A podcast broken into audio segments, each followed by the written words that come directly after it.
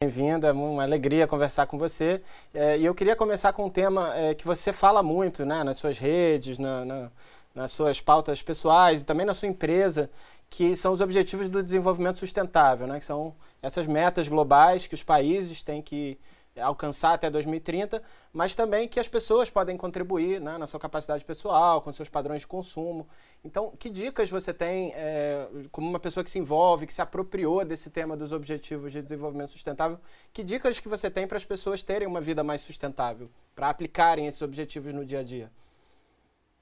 Obrigado, Felipe. Legal você trazer as ODS, que elas são super especiais. Eu tenho um xodó especial por elas e acho que elas são muito pouco divulgadas. A, a, a, o público que poderia, que deveria se juntar em torno delas, uh, sabe muito pouco sobre elas. Pois bem, como você já falou, mais de 190 países assinaram um termo, um contrato, um compromisso da Agenda 30, 2030, né? até 2030, uh, uma série de, de de compromissos em, em torno de todas as questões que são importantes na sociedade. Todas têm a ver umas com as outras. Então, se você não tem igualdade de gênero, se você não tem uh, ligação com, com, com, com, a indústria, com enfim, é, é, todas elas de alguma forma estão interligadas e são pontos de encontro, eu acho. Né? A gente todo dia inventa uma hashtag, digamos assim. Eu acho que as ODS são pontos de encontro uh, de todo mundo. Assim, Poxa, eu gosto muito de lutar pela, pela vida na Terra. Então, a sua ODS é número 15. Ah, através dela, através do site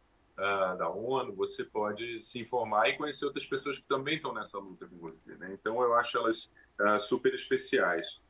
no dia a dia, eu acho que aqueles R's são fundamentais, né? da gente reciclar, a gente reutilizar, e, e, repensar principalmente o nosso consumo, né? O que, que a gente precisa realmente, por que, que a gente está consumindo, né? É necessidade ou é algum buraco que inventaram que a gente pode tapar comprando? E de que empresa que eu compro? Essa empresa ela se, se importa ou não se importa, ou não está nem aí, entendeu? É fugir dos plásticos, fugir para ontem do plástico descartável. É, e é adotar coisas simples no dia a dia, como por exemplo uma garrafa d'água, uma sacola retornável, a economia normal. Eu costumo dizer que um gesto muda, né? Quando você realmente fala, poxa, eu vou, vou, vou reservar um tempo, um espaço, um pensamento para o meu ambiente no meu dia a dia. Isso já vai ser uma bola de neve do bem, digamos assim. A partir desse pensamento, outras coisas, outros insights vão vir naturalmente, porque a gente é feito para ser da natureza, né? Mas a gente se convenceu de que não é dela, de que ela é um recurso para a gente explorar. Então, é, eu acho que está no cerne de quem somos a, sustentabilidade e sermos seres sustentáveis. E, Matheus, é legal, uma, a gente estava conversando aqui, a gente fez uma pesquisa, óbvio, para entender melhor das, das, causas que você vem é, se engajando, é, do que você vem colocando nas suas redes sociais, nas entrevistas que você dá. E uma coisa que a gente queria saber é, você é muito vocal com diversos assuntos atuais, mas também diversos assuntos, entre aspas, ou talvez nem tanto polêmicos, né? E eu queria saber como que você navega nas redes sociais, nas reações que você recebe sobre as opiniões que você emite. É, mas eu, assim, eu não sou uma pessoa muito polêmica, né? Eu tenho, uh, não sei se eu tenho esse cuidado, é, ou se isso é realmente porque eu acho que não concerne as pessoas, não sei. É claro que no momento de tensão política, por exemplo, acaba que você escolhe um lado e isso vai uh, trazer uh, facas uh, e pedras do outro, que a gente está vivendo um momento muito perigoso, um momento muito ofensivo, né? muito pouco participativo, colaborativo, em que a sociedade não quer se pensar junta, unida. Né? mas fora isso, eu não sou um cara de grandes polêmicas, não. Inclusive, eu acho que essa pauta que eu abraço, da sustentabilidade, eu acho que é, é quase uma unanimidade, né? até entre os negacionistas. Né? É, verdade. E, Matheus, para a gente seguir assim, é, adentrando mais em cada uma dessas pautas né, que você já se envolveu de alguma forma, é, uma, um momento marcante da sua carreira, sem dúvida, foi quando você protagonizou o primeiro beijo gay da TV brasileira, né? E, claro, junto com isso vieram uma série de discussões importantes sobre luta contra o preconceito, contra a discriminação. Na sua avaliação, Matheus, desde aquela época até hoje, o Brasil avançou ou retrocedeu na luta contra o preconceito e a discriminação? Olha, eu acho que não existe outra direção senão a, a direção do avanço. Né? é, por mais que possa parecer ah, que a gente regrediu, isso faz parte do avanço. Né? Quer dizer, esses tropeços, a história anda em tropeços, em soluços, em vais e vens, né? em repetições de si própria, que nem a gente, né? a gente repete padrões que a gente aprendeu lá na infância e de repente a gente se vê preso numa coisa que a gente já podia estar livre há muito tempo. Eu acho que a humanidade também anda assim, muito em passos de formiga. Então, é, por mais que pareça que realmente a gente está vivendo um momento de, de muita, vamos dizer, muito conservadorismo né, em relação a, a, a novas ideias ou em relação mesmo à, à igualdade, né, ao respeito ao próximo, eu acho que isso tudo é uma reação ao novo que vem e que, como diz a, a, aquela música, né, o novo sempre vem. É, eu acho que até uma questão sobre isso de retroceder em algumas coisas, a gente viu que durante a pandemia também retrocedeu é, ao avanço ao acesso e ao tratamento da AIDS, né? E é, além do Brasil, que a gente sabe que a situação é bem é, forte no Brasil nesse assunto, é, você já chegou a atuar em algum outro país de língua portuguesa falando sobre esse assunto? Angola, Moçambique, esses países da África que a gente sabe que também tem um desafio com AIDS? Infelizmente não, gostaria muito de de ir a Cabo Verde, a Angola, a Moçambique, né, além de Portugal, outros países ah, que, graças à colonização portuguesa, também falam português. Ah, só em Portugal é que eu tive a oportunidade de representar o UNAIDS numa certa feita e foi muito, muito bacana poder ah, tá usando a minha imagem né, para falar de um assunto que, que acaba sendo tabu é, mesmo entre as pessoas que deviam estar tá falando sobre isso, né? Os mais interessados, digamos assim. E eu tive um amigo que, uh, pouco depois, uh, eu, pouco depois não, enquanto eu era, é, eu estava sendo chamado para ser uh, embaixador do NAIDS, que faleceu faleceu pelo vírus do HIV, porque não foi procurar, porque, porque ficou, não sei, envergonhado, caiu em depressão e tal, e não procurou ajuda, né? Uhum. Então, fazer parte de um movimento que vai conscientizar as pessoas para procurarem ajuda, porque ninguém precisa ah, sofrer como se sofria ah, e nem morrer como se morria eh, por doenças decorrentes da, da contração do, do HIV. Eh, então, as pessoas precisam saber disso, né? é bom é, é, um arauto dessa palavra.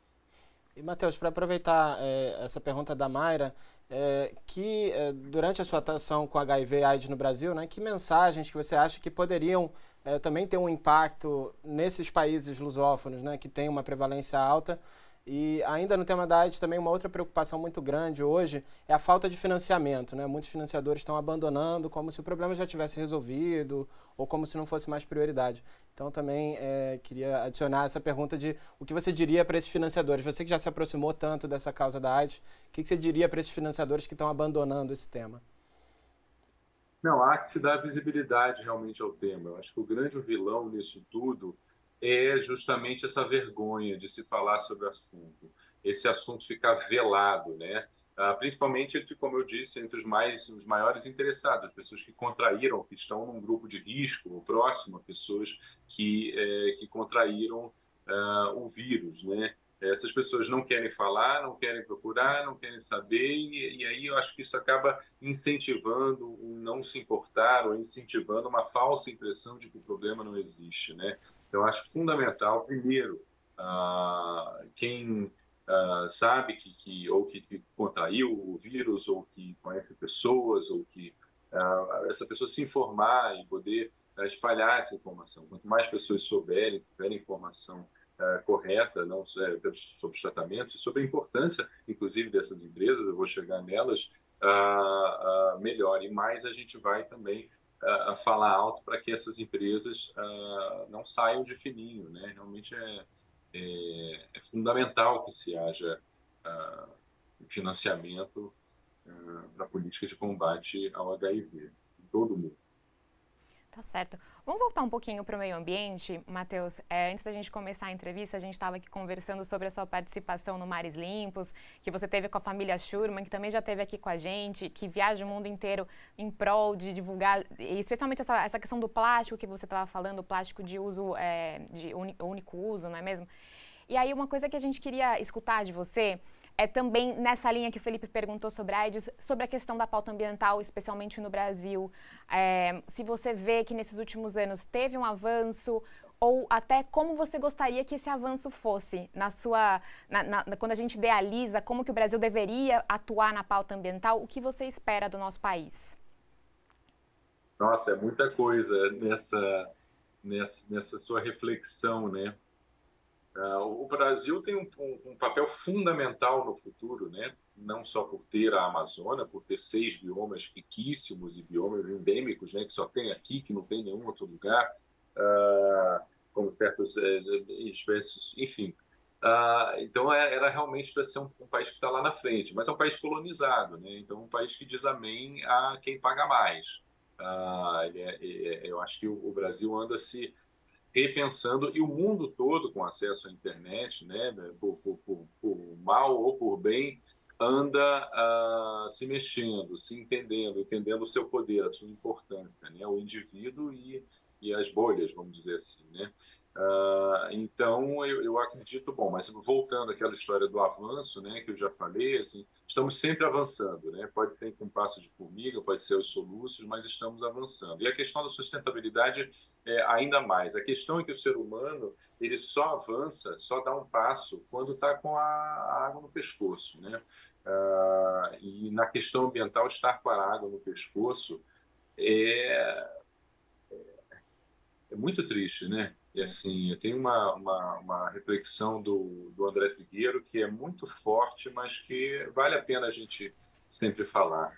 Né? O neto de um nazista hoje senta no, no, no colo do, do, avô, né? ou então, de, de, de não, não, digo nem de um nazista, mas de um cidadão ah, que fechou os olhos naquela época né? e pergunta, vovô, como é que vocês puderam? Né? Eu acho que os nossos netos é, vão ter total direito de sentar no nosso colo e perguntar por que, que a gente não fez nada quanto ao meio ambiente. Sabe? É muito grave o que a gente faz diariamente, é muito grave o, o tanto que a gente fecha os olhos. Né? Então, quando vem uma garota com uma aguta, a, a, a, oh meu Deus, Greta. a Thunberg, meu Deus, Greta, Greta. a gente se assusta com aquela, com aquela potência toda, mas é porque é como se tivesse tudo reunido nela, sabe? Como se ninguém parecesse se importar, e tem uma única pessoa que reúne toda a importância que todo mundo tinha que ter sobre a questão nela, sabe? Eu acho inacreditável aquela menina. Mas, então, assim, é uma, é uma questão muito urgente uh, e que a gente é educado a não prestar atenção nela. Por outro lado, é, a gente, como eu disse, né, só tem uma direção que é o avanço. E daqui a 10 anos, eu costumo dizer, até a pessoa mais negacionista vai ser mais sustentável porque não tem outro jeito. Se a gente quiser continuar bebendo água, respirando ar puro, não tem outro jeito. E, e, sobrevivendo né, a catástrofes ambientais, a gente precisa mudar. Então, não tem outro jeito. É, infelizmente, o nosso Deus mercado uh, é o único que pode fazer alguma coisa. E, Matheus, com o Brasil, né, o Brasil recém sediou a cúpula da Amazônia, em breve vai sediar a COP30. Você acha que o, o, o país está realmente é, com uma visão que vai contribuir com essa causa global? Ou como é que você avalia assim, a expectativa para o Brasil é, em relação a esses grandes eventos internacionais que vão acontecer?